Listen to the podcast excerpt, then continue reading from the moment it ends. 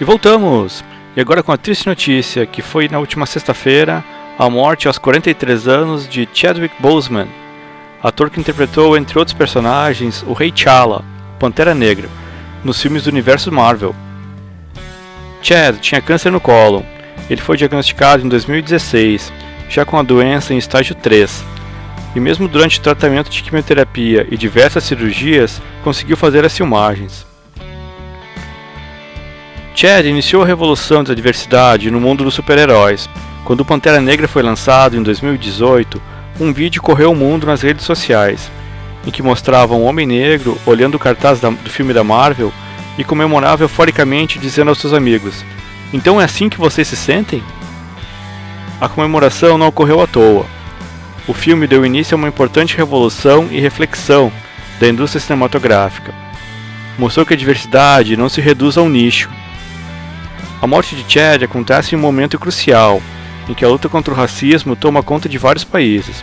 Com protestos que iniciaram por conta da morte de George Floyd nos Estados Unidos em maio, e recentemente com a abordagem policial contra Jacob Blake, onde a polícia efetuou sete disparos pelas costas contra Blake em frente aos seus filhos, a hashtag Black Lives Matter, Vidas Negras Importam em tradução livre, ganhou as ruas e as redes sociais, o movimento Black Lives Matter é uma organização que nasceu em 2013 por três ativistas norte-americanas, Alicia Garza, Patrice Cullors e Opal Tometi. Hoje, uma fundação global cuja missão é erradicar a supremacia branca e construir poder local para intervir na violência infligida às comunidades negras pelo Estado e pela polícia. No Brasil, as coisas não são muito diferentes. Três quartos das pessoas mortas pela polícia são negros ou pardos e 61% das mulheres vítimas de feminicídio são negras. Eu sei que há a questão do lugar de fala e tudo mais, sem dúvida alguma, mas precisamos todos falar sobre isso.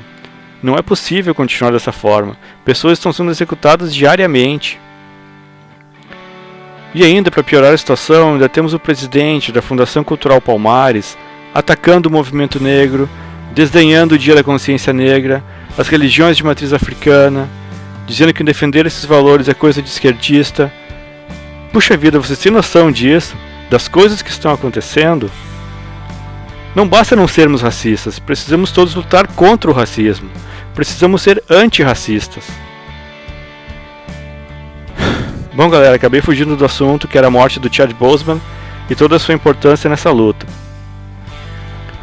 E com essa triste notícia que chegamos ao final deste terceiro episódio da sua Rádio Charlau. Espero que vocês tenham curtido. Acompanhe os novos episódios nas nossas páginas do Facebook, do Instagram, lá no YouTube. E aproveita e já se inscreve no canal para não perder nenhum episódio novo. E ainda lá no perfil da rádio no Spotify. Para fechar então, deixo vocês com um bloquinho com Jimi Hendrix, o Rapa e o Living Color. Muito obrigado a todos e um grande abraço!